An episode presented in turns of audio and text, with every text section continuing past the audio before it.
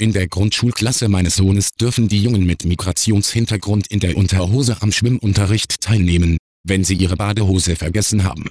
Die deutschen Kinder dürfen nicht im Slip ins Wasser, sondern erhalten einen Eintrag ins Hausaufgabenheft an die Eltern.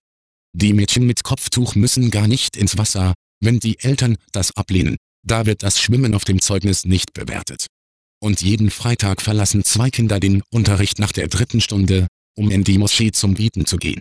Sie müssen den Unterricht auch nicht an einem anderen Tag nachholen. Der Schule haben deren Eltern mit einer Anzeige wegen Verletzung der Religionsfreiheit gedroht, als Eltern anderer Kinder sich dagegen ausgesprochen haben. Ich beichte, dass ich vorhabe, mich beim Schulamt darüber zu beschweren, denn es gibt nicht umsonst Hygienevorschriften und eine Schulpflicht.